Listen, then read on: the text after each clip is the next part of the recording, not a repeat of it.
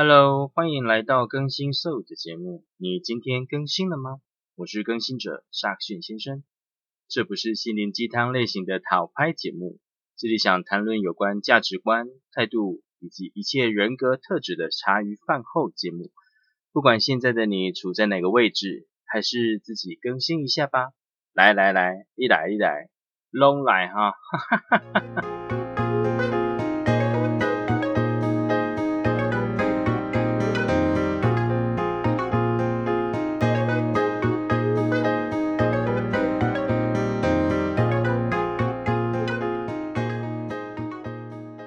Hello，大家好，我是萨勋先生。呃，过完年呢，大家最近好吗？今天想要聊什么呢？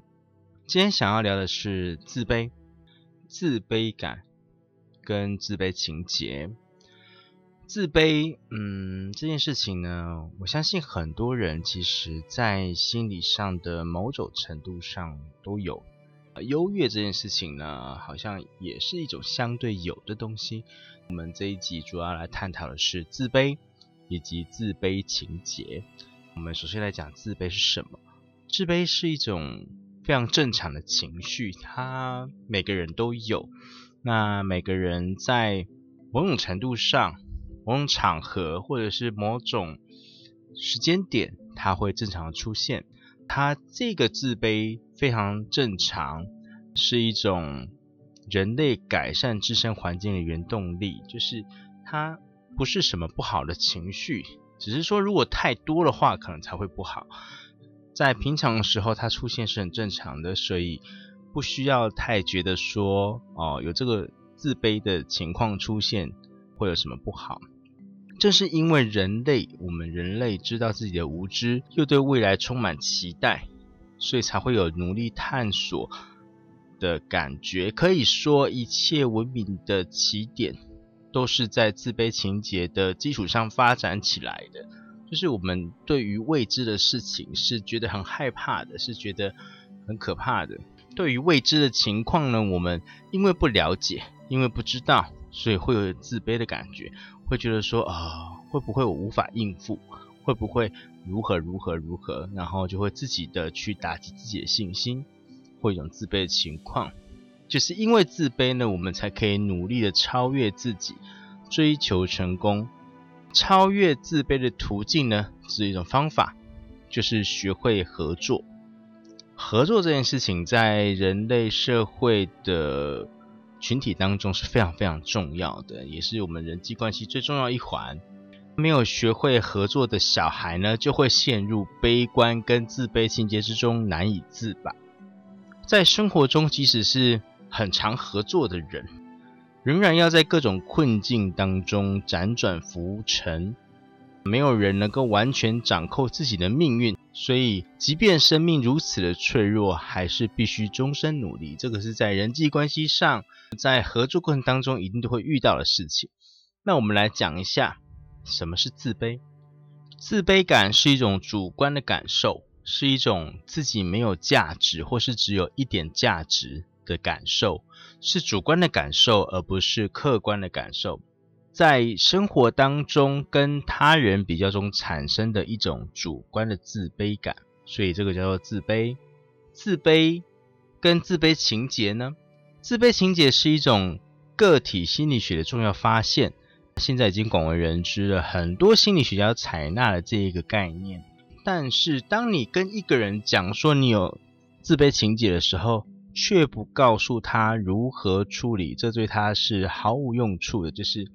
我，你有自卑情节啊，你有自卑感，你告诉他哦，你有自卑感，对，却没有告诉他该怎么做。其实对于他来讲，其实是种伤害，对他毫无用处。就是因为知道自己自卑，并不代表他就能消除自卑。不仅如此，有些时候他可能更加的自卑。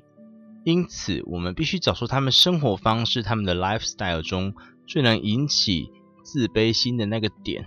在他心灰意冷的时候给予鼓励，针对性的进行治疗，那就是给他耐心与陪伴。那自卑跟自卑情节有什么不一样？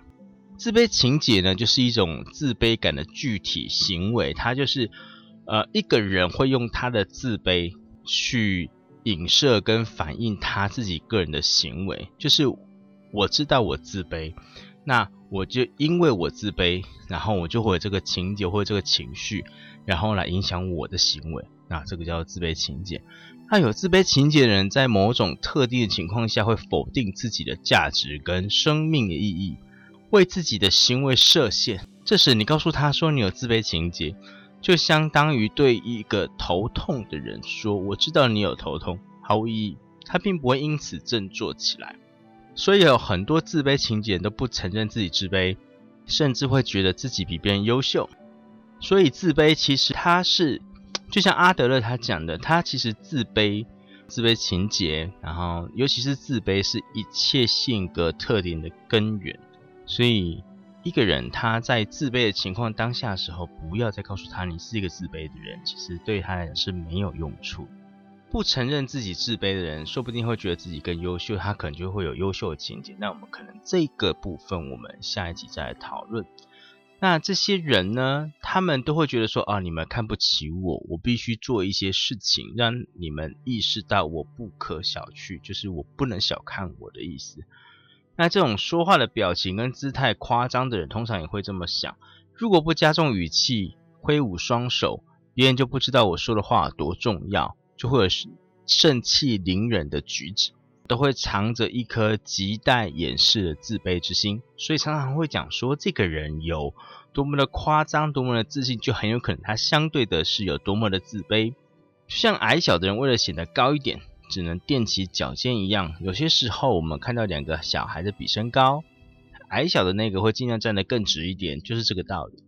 如果这个时候你问那个孩子，你是不是觉得自己比较矮？他一定不会承认，一定会说哪有，没有啊，我们差不多啊。千万不要以为有自卑情节的人会表现得格外安静、和善、内向、与世无争，其实是没有的，说不定他们是变得更乖张、更张牙舞爪。生活中总会有一些事情是我们无法改变跟左右的，所以每个人心里面通常啦都会有一些自卑感，他的自卑的程度各有不同。想要摆脱自卑情节，唯一的办法就是以坚定的信念、合理的方法战胜困难，改善环境。这个说起来很简单，但做起来其实很困难，尤其是坚，比如说坚定信念哈，你要坚定你的信念，坚定你的原则。然后从一而终，然后可以不畏困难的去完成你该做的事情，这是一件非常不容易的事。但是如果呃，就像你如果有很坚定的心呐，然后你深深的相信，你就会有可能。不是说一定都要完成，但是你很认真的完成了一件事情之后。就算他没有完成，但是你会觉得你完成了，心中觉得完成，它就是完成。你的自卑的心态可能就比较不容易浮现。合理的方法，哇，这个也很困难，因为什么叫做合理？合理的程度到什么程度，其实也因人而异。但是有些时候也是一样，就是你自己觉得合理，你自己觉得哦，大部分应该是没有问题。就你自己的价值观跟你所学到的。呃，你的家庭背景告诉你什么是对的事情的情况底下，来判断这个合理性到底够不够。那尽量的去做合理的事情，有些是尽量去做你认为对的事情。你可以去请教别人，你可以去权衡，你可以去综合所有的价值观来去判断认为合理的事情。当然，如果过程当中有人告诉你说，哦，这个不合理，那个不合理。你还是可以去取舍，不是说全然不接受或是全然接受，你可以去做取舍，甚至是在很糟的情况底下去做比较不糟的决定，两全相害取其轻，就是这个合理跟他的合理能不能有一个平衡点，尽量的去取得平衡，但是你不要去觉得我要去取悦每一个人，这是不可能的，所以尽量的去找。你自己权衡可以的合理范围，你自己觉觉得可以均衡的范围，来去做你认为合理的方法，战胜困难，改善环境，这个也很困难，我知道。但是战胜困难这个一样，就是跟坚定信念一样，它就是你要自己相信我可以完成，这是一个前提。我自己相信我可以战胜困难。你要先相信，你要先开始去做，然后你要先开始觉得自己可以这么做。你要先相信自己，说服你自己，你就有机会去完成它。那完不完成，完成程度怎么样，不要强求。但是你首先你要先认为你可以完成。改善环境哦，这个就更困难了，因为环境基本上连夏训先生都觉得环境很难改变，甚至你觉得我一个渺小的力量，我怎么可能改变环境？一样，先做再说，先相信再做。如果你连你自己都不相信我可以改变，嗯，那你这个环境有可能改变吗？应该是不太可能的。所以你先去试着去改变，如果你改变不了，继续的尝试。相信有机会改变，相信自己可以有机会改变，尽力的去做，持续的去做，等到哪怕改变那么一点点，你都会觉得你的自卑感少很多，因为你已经改变了这个环境，哪怕只有零点一趴，它也是一种改变。再来，没有人能忍受自卑感的困扰，因为它是很强烈的存在感，自卑感就是一个很强烈的存在感，即使那些丧失了信心。认为一切努力都是徒劳的人也是如此。人们在压力的逼迫下会采取行动，寻求自救的办法。但是丧失信心的人，虽然也想挑战困难，却没有勇气直面困难，直接面对困难，跨越阻碍。因此，他们只好极力的说服自己，产生一些自欺欺人的优越感。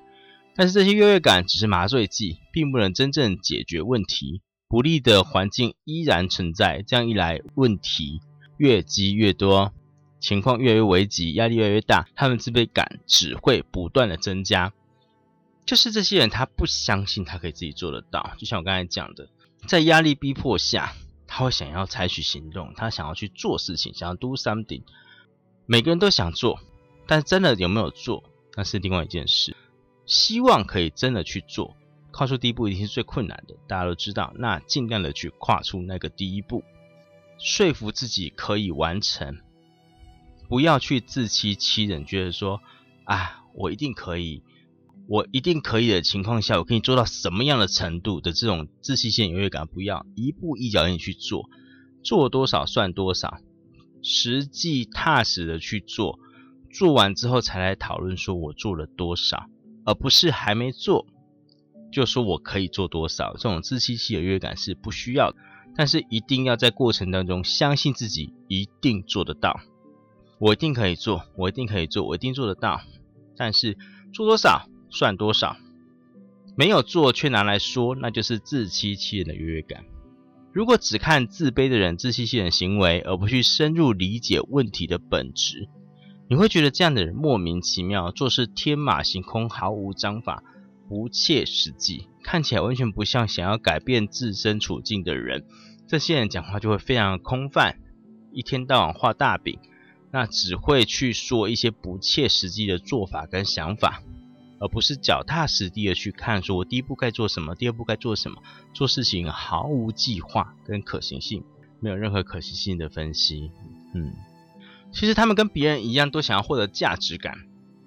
只是努力的方式无法真正的达成这个目标，所以只要了解这一点，他们创造一个可以让自己感觉强大的情境，然后就躲进去啊，有一种自欺欺人、骗自己的感觉，我自己多多强大，其实实际上没有，没有的情况下却觉得自己有，然后把它躲进去，就哦，我就是有了，然后骗自己，觉得说我一定可以成功，卖这个东西就一定可以大发利市。那实际上可能卖得很烂，但他自己觉得卖得很好。这种自欺欺人的努力只会让事情更越来越糟。又比如说，在工作上感觉力不从心的人，为了麻痹自己获得价值感，在生活上可能会变成一个暴君，就是会很暴怒，什么事情都很点燃，到处都是雷区。但是。无论他怎么样自我欺骗，都无法消弭心底的自卑，只会越来越自卑。只要生活环境没有得到改善，自卑感就无法消除。如果把这个人的心理状态想象成是一条河，那么自卑就像是蛰伏在河面下，随时都可能翻覆船只的暗流。就是自卑感，它是躲在底下的。那他不是那么显而易见，但是它的力量却是十足的。它很有可能会让你在阴沟里翻船。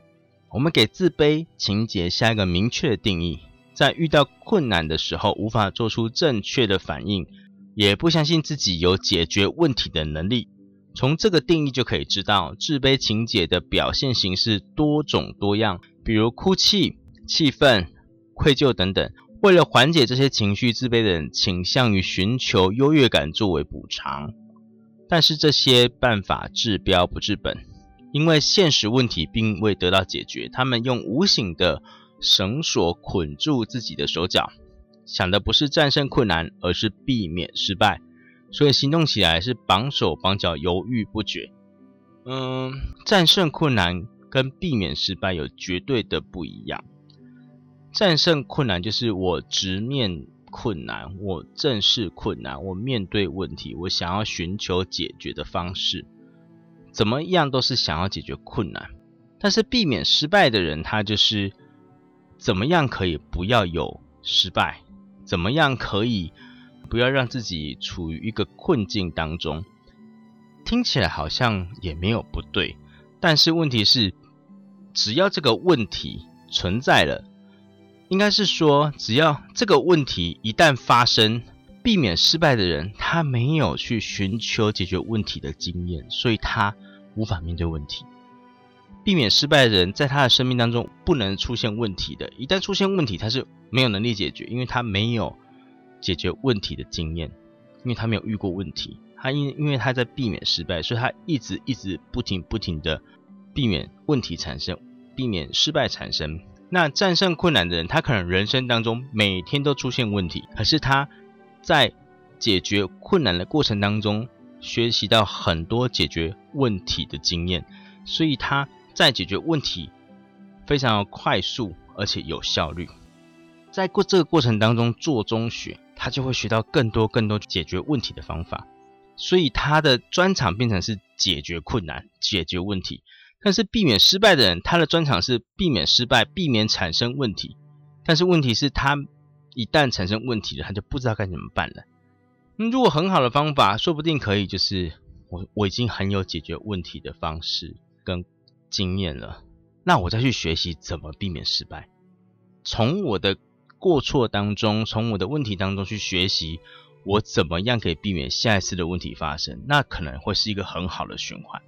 就很像小孩子啦，他发现了眼泪的效果很好，喜欢利用哭泣的原因。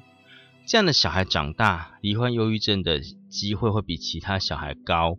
抱怨跟眼泪，所谓的异态力量，会损害合作关系的建立，让他人成为被奴隶者，就是被情绪勒索的人，或者是被想要跟他合作的人，通通都会被他任性的态度。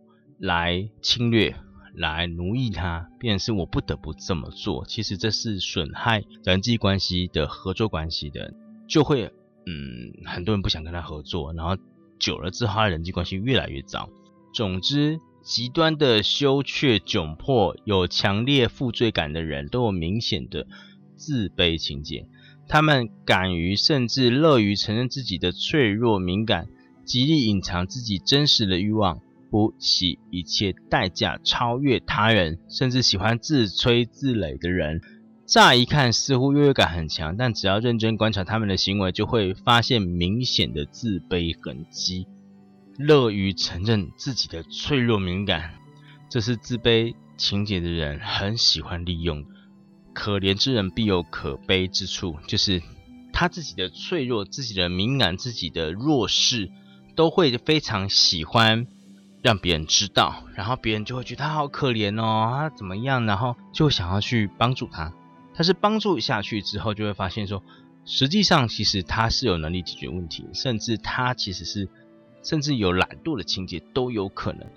他这些行为只是会让别人更多的厌恶他，帮忙可能一次、两次、三次就不会再有了。那当他面对的环境是不再有人帮助他的时候，他就会更自卑，就会觉得说，是不是有？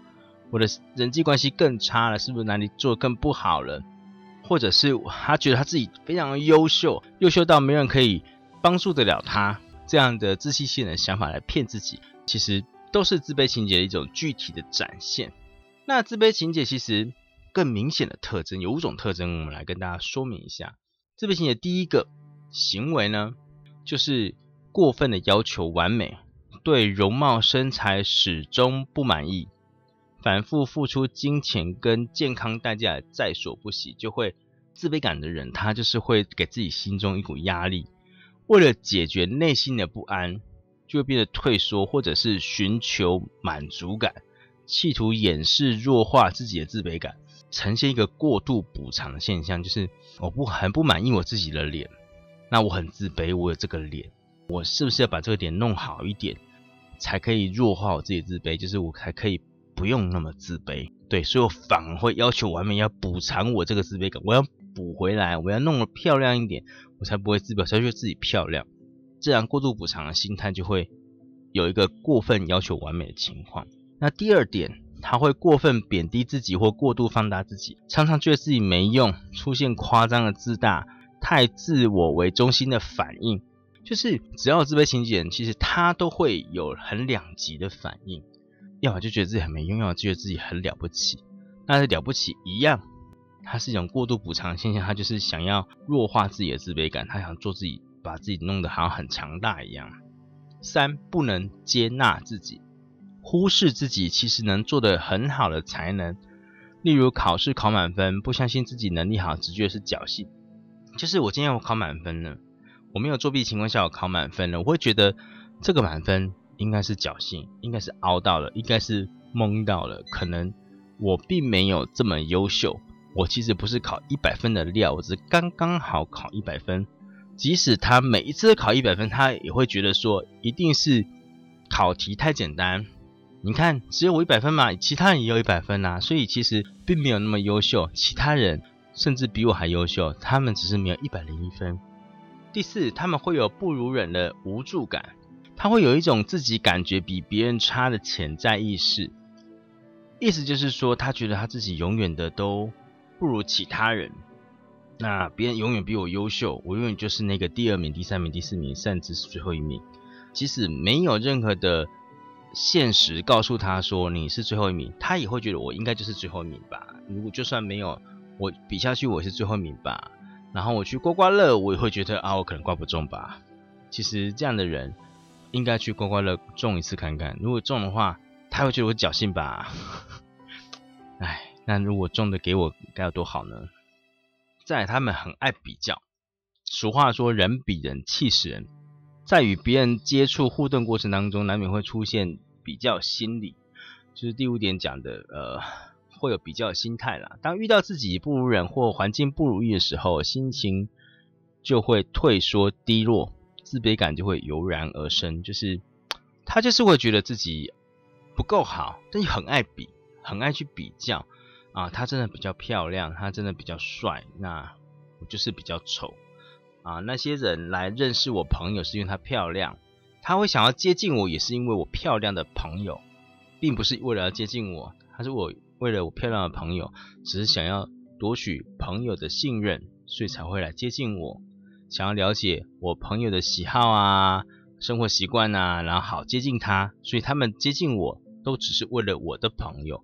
在比较过程当中，他永远都觉得自己是那个被遗落的那个人，被冷落，而不是被溺爱的那个人，就是会有自卑情节。大家对于自卑感跟自卑情节有没有比较了解的呢？今天夏训先生只是浅谈有关于自卑跟自卑情节这两个想法，再来是优越情节的部分，其实就跟自卑情节是相对应的。下一集来讲一下。什么叫优越情节？那它跟自卑感、自卑情节有什么相对应的部分呢？我们下集来讨论。以上是赛逊先生这一集想要告诉你的、想要分享的。那你今天更新了吗？